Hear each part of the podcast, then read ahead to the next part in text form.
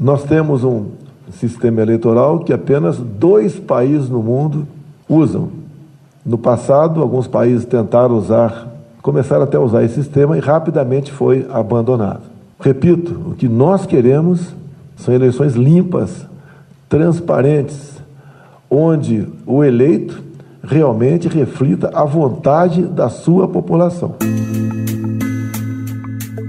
O mais recente ataque de Jair Bolsonaro contra o sistema eleitoral brasileiro pode ter sido um tiro que saiu pela culatra.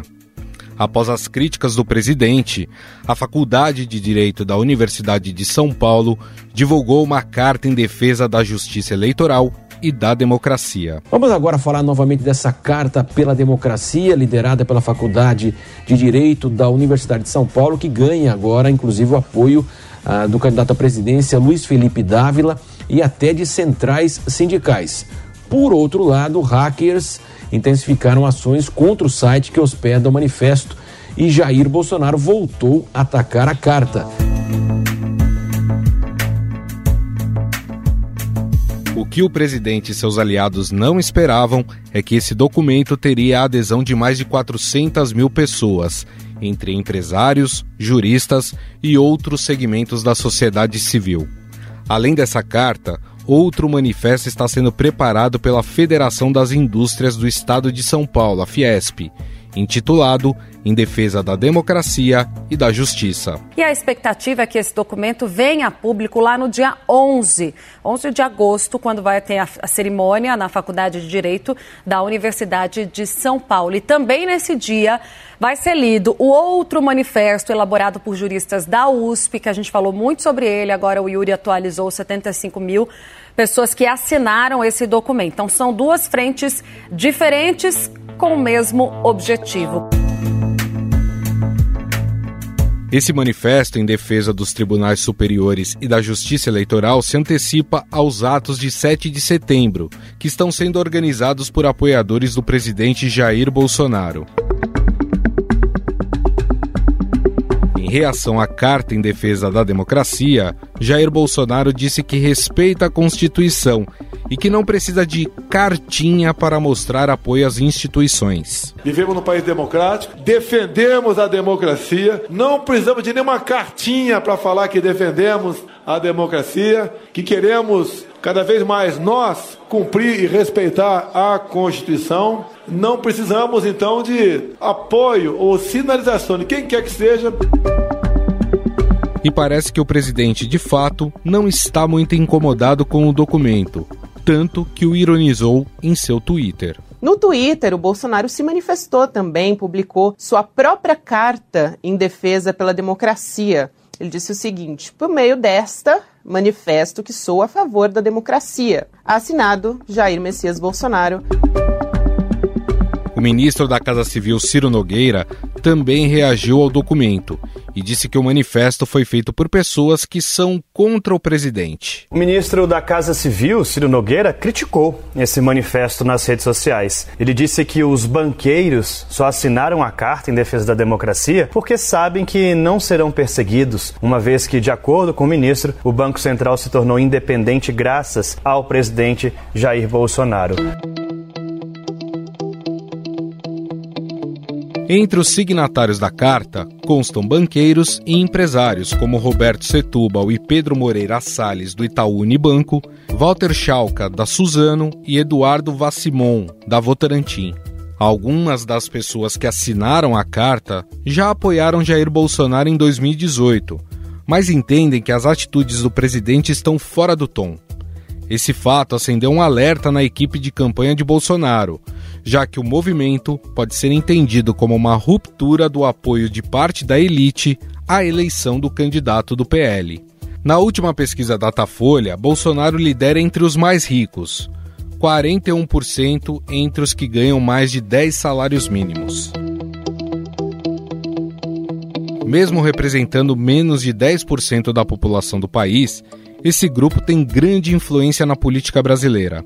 Um exemplo foi a manifestação do presidente da Câmara dos Deputados, Arthur Lira, aos ataques de Bolsonaro às urnas eletrônicas após dias de silêncio. A defesa do sistema eleitoral só ocorreu após a carta assinada por esses empresários de que sempre fui a favor da democracia e de eleições transparentes e confio no sistema eleitoral. Instituições no Brasil são fortes, são perenes e não são e nunca serão redes sociais. Mas Bolsonaro não parece estar afim de colocar uma pá de cal nessa história e acalmar os ânimos da elite brasileira. Ele chegou a atribuir a manifestação de banqueiros, que também assinam a carta, a um descontentamento por causa da implantação do PIX. Você pode ver essa de carta aos brasileiros da democracia, os banqueiros estão patrocinando. É o PIX que eu dei, dei na paulada neles, os bancos digitais também que nós facilitamos. Nós estamos tirando, acabando com o monopólio de banco. Segundo o governo, os bancos deixaram de arrecadar mais de 40 bilhões de reais com transferências bancárias. Mas essa conta apresentada por Bolsonaro não é exata, já que considera apenas o que os bancos fizeram com receitas com serviços em conta corrente. Não se sabe, por exemplo, os negócios e transações que geram receitas com a chegada do Pix. A recente carta em defesa da democracia está sendo comparada a um documento de 77, intitulado Carta aos Brasileiros, onde juristas paulistanos apoiavam os direitos humanos e denunciavam a opressão da ditadura militar. Em 1977, foi lido outro manifesto, reafirmando fidelidade à democracia e a disposição de luta pelos direitos humanos, isso em plena ditadura militar. Afinal, as falas antidemocráticas de Bolsonaro podem afastar as elites de seu palanque? O que ele perde sem o apoio desse grupo? Sobre o assunto, convidamos Marcela Tanaka, doutoranda em ciência política e pesquisadora associada ao Centro de Estudos de Opinião Pública da Unicamp. Tudo bem, Marcela? Oi, tudo bem. Obrigada pelo convite de estar aqui. Prazer é todo nosso. É, Marcela, pelas pesquisas eleitorais, a gente percebe que grande parte dos que dizem que vão votar em Jair Bolsonaro agora em outubro pertencem a um grupo né, muito específico, homens brancos com rendimentos acima de 10 salários mínimos, né? Inclusive, na última pesquisa da Datafolha, 41% né, do, dos eleitores de Bolsonaro se encaixam nesse grupo. De certa forma, essa carta pela democracia que tem a adesão de boa parte deste grupo, dessa elite brasileira, dá para a gente dizer que ela está pulando fora do palanque de Bolsonaro? Bom, eu acho que é um indicativo importante para além de ter sido concebida dentro da elite, ter sido assinada principalmente por nomes importantes do nosso cenário público, mas eu sempre gosto de começar a pensar uma análise de, de cenário assim, eleitoral, pensando que é sempre tudo muito multivariado. Então, será que é realmente um afastamento da elite em relação ao Bolsonaro? Muito difícil de afirmar. Por que, que eu digo isso? Porque é uma elite que ela tem outros, outras características em jogo. Então a gente está falando que é uma elite que tem dinheiro, é uma elite é, tradicionalmente branca, uma elite tradicionalmente dentro da política, mas também a gente tem que pensar que ela é uma elite que ela está muito cerceada dentro de um espectro muito específico do espectro ideológico brasileiro. A gente está falando de uma elite de direita. E quando a gente olha a, os signatários da carta, como ela foi concebida para ser uma carta é, apartidária, né, apolítica, eu acho uhum. muito difícil pensar é, numa carta aberta democracia que seja apolítica, né, enfim ela não tem tanto esse, esse perfil. Os apoiadores do atual presidente, eles têm uma característica de não se movimentarem por esse campo institucional. O fato de ter sido feito dentro da instituição do Largo São Francisco, em comemoração à Carta de 77, tem um, um quê de institucionalismo que não tem quando a gente pensa na elite que está com o Bolsonaro desde que ele foi eleito. Então, é um ponto importante dessa elite que está assinando a carta em relação a não aceitaremos o questionamento das nossas instituições, é, a lisura da eleição, mas eu não sei se toda a elite vai com ela, sabe? Até porque a gente, quando você olha alguns nomes ali, alguns até chegaram já a dizer que em 2018 votaram no Bolsonaro pelo menos no segundo turno. E aí me faz pensar que talvez houve um erro de avaliação de parte dessa elite lá em 2018, né? Eu digo isso pois muitos achavam que o homem forte do governo de Jair Bolsonaro seria o ministro Paulo Guedes. Mas Bolsonaro, com o passar do tempo, mostrou que não seria esse fantoche que talvez muitos imaginavam que ele seria, né? Que ele estaria ali como um presidente decorativo e que na verdade o que dita as regras são as suas vontades próprias. Houve esse erro de análise de fato de parte dessa elite? Acho que sim. Acho que a elite um pouco mais informada, um pouco mais preocupada, menos fanática, assim, se a gente for colocar nesses termos, ela tinha não só o Paulo Guedes como um carro-chefe do governo, mas o então super-ministro, né? A gente não pode deixar de esquecer que o Sérgio Moro compôs grande parte desse palanque é, uhum. é, eleitoral. E a gente tinha uma elite importante que tinha na figura do Sérgio Moro, ali antes de todo o resto que se sucedeu depois é, da carreira dele, ali, até como ministro da Justiça, como um ponderador da. Porque, assim, acho muito difícil que lá em 2018, essa elite que a gente está falando é uma elite super educada, tem acesso à informação, que não achasse que o presidente não governaria conforme as suas vontades, mas que teria ali um sistema de freio e contrapeso, tanto economicamente falando do Paulo Guedes, quanto ali na figura um pouco mais ponderada, mais moderada que tinha no Sérgio Moro. Então eu acho que, não sei se foi um erro de avaliação, mas eu acho que houve uma aposta muito grande de que eles seriam capazes de frear vontades muito próprias e muito pessoais, ali até bastante personalistas do presidente. O quanto que o abandono de parte dessa elite econômica acaba influenciando no próprio apoio do presidente dentro do Congresso. Digo isso porque a gente sabe que essa elite brasileira tem uma influência muito grande sobre os políticos. É, se parte dela desembarca do apoio do atual presidente, qual o impacto político disso? O impacto, a gente não tem o lobby formal no Congresso, mas a gente sabe que grande parte dos congressistas eles têm interesses específicos que caminham muito próximo a essa elite que está desembarcando. O que, que acontece? Se a gente tem um presidente que perde essa força dentro do Congresso, ele já não é dos presidentes mais propositivos e nem do presidente que mais aprovou é, medidas no Congresso. Com essa elite desembarcando, ele perde posições estratégicas dentro desses poucos meses que sobram aí de campanha, esses poucos meses de não de campanha, mas de protagonismo dentro do Congresso. Nem que você proponha algo que não vai passar, mas é um momento que você ainda tem palanque, né? Que você ainda pode contar como estar dentro da posição, né? Você não tá, você não é o desafiante. Quando você está dentro da posição, você tem vantagens importantes. Quando a elite começa a desembarcar, quando você, quando os grandes partidos, os grandes líderes de partido começam a não oferecer um apoio formal, enfim, começa a dar aquela patinada, você tem um apoio não só dentro do Congresso, o que torna o seu governo, ainda que faltem poucos meses, mais difícil de se sustentar, de se governar, mas você também perde um apoio eleitoral importante, que a gente está falando ali de todo mundo que está ali tem que ter isso em mente, está se preparando para a reeleição. Uhum. Então, se você tem essa galera saindo, você pede apoio, por exemplo, de tempo de TV, se a gente for pensar em construção de alianças futuras, fundo partidário, você pede, e fundo partidário não direto, né, evidentemente, mas assim, você tem máquinas que trabalham juntas, né, tem ali as, as pessoas e as, os partidos e as elites pensando no próxima eleição de, de agora, de outubro, que a gente espera Sim. que aconteça, né. Agora, eu fico imaginando, né? A pesquisa da Datafolha, ela mostrou que essa diferença desse público, desse grupo que a gente tá, tá tratando, né? Que é a elite brasileira, que são as pessoas que ganham acima de, de 10 salários mínimos, né? A diferença entre Lula e Bolsonaro diminuiu. Era de 15 pontos de Bolsonaro para Lula, caiu para 10.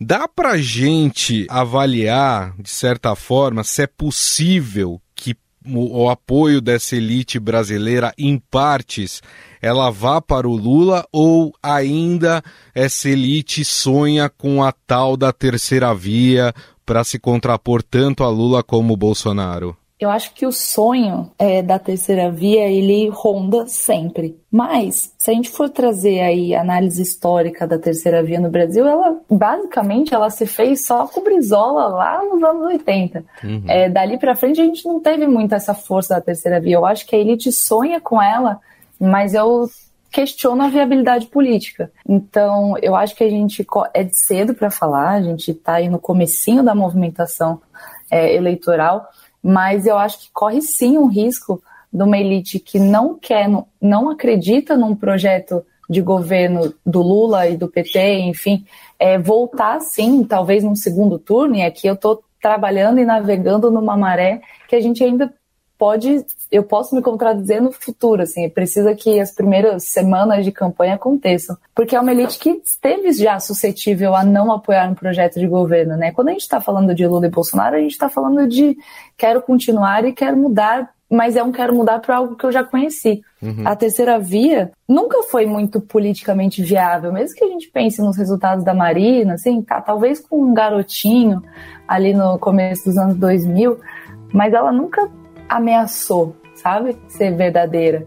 Então eu acho que o sonho existe, mas eu não sei se ele é tangível de certa forma, se a gente for imaginar, o Lula já trouxe a terceira via para próximo dele quando chamou Geraldo Alckmin para ser seu vice, né? É diferente Exato. de Bolsonaro que trouxe alguém que é ali do seu escopo, do bolsonarismo, né?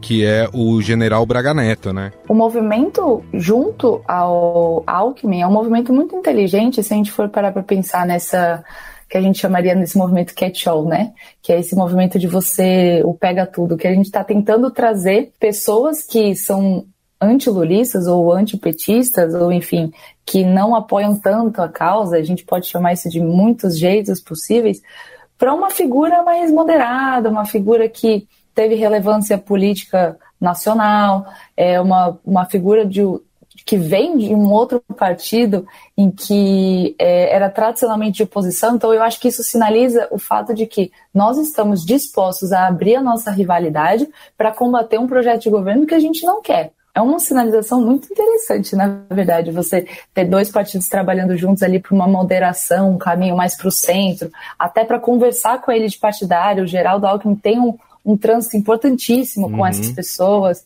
Então, eu acho que traz uma solidez para essa elite, no sentido de que, tá bom, ó, é, a gente vai manter a cabeça de chapa do Lula, que vocês não gostam tanto, mas a gente está trazendo uma pessoa que vocês confiam. Uhum. É, ele vai ter voz no governo, a gente vai pensar junto, mas a gente vai construir uma solução. Então, eu acho que é uma sinalização para uma elite mais moderada, para uma elite, que isso, isso é importante falar, né? Eleição é sempre multi, muito multifatorial. Para uma elite que está disposta a pensar tipo, pô, tô disposta a, a, votar no Lula, mas eu também tô levando o Alckmin comigo, enfim. É uma, é uma jogada estratégica bastante inteligente, na verdade. Para a gente encerrar, a reação de Bolsonaro em relação a essa carta foi de ironia. Em falas, em eventos, ironizou no Twitter. Isso talvez mostra que talvez ele não entenda o tamanho da gravidade que isso pode significar na sua tentativa de reeleição ou a confiança de que aquela elite mais bolsonarista, mais fiel, é, vai conseguir com que ele seja reeleito seja maior do que esse medo de perder parte desse apoio da elite? Bom, eu acho que para começo de conversa, o desdém que ele traz em relação à carta é muito mais sintomático do desdém que ele tem pra, pelas instituições do que pela elite que está saindo da asa dele. Uhum. É, para mim, isso me sinaliza muito mais um, tá, vocês falem o que vocês quiserem, mas eu não ligo, não é isso que vai decidir a eleição lá para frente. Não sei se ele tem confiança de que ele garantiria a reeleição com a elite bolsonarista que vai ficar, mas ao mesmo tempo é uma elite que é extremamente fiel. Então, assim, ele sabe que ele pode falar o que ele quiser, porque vai ter uma parcela ali considerável que vai continuar com ele e estar tá junto dele mesmo.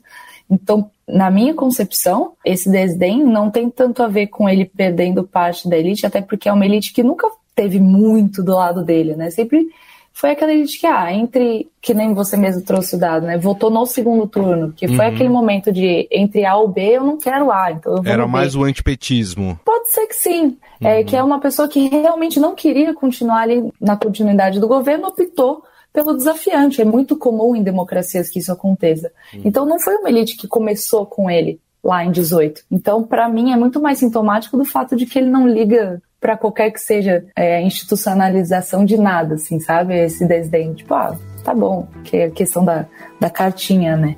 Bom, nós conversamos com a Marcela Tanaka, ela que é doutoranda em ciência política, pesquisadora associada ao Centro de Estudos de Opinião Pública da Unicamp, que gentilmente falou com a gente sobre esse tema da Carta pela Democracia, né? Esse também o apoio da elite nessas eleições de 2022, a quem eu agradeço mais uma vez pela entrevista. Muito obrigado, viu, Marcela? Imagina, Gustavo, eu que agradeço a oportunidade, o convite. Estou à disposição para o que precisar. Obrigada. Estadão Notícias. O Estadão Notícias desta segunda-feira vai ficando por aqui. Contou com a apresentação minha, Gustavo Lopes, o roteiro, a produção e edição são minhas, junto com Jefferson Perleberg, Gabriela Forte e Wesley Durães. A montagem é de Moacir Biasi. O editor do núcleo de áudio do Estadão é Emanuel Bonfim. Mande seu comentário e sugestão para o nosso e-mail podcast@estadão.com. Um abraço e até mais.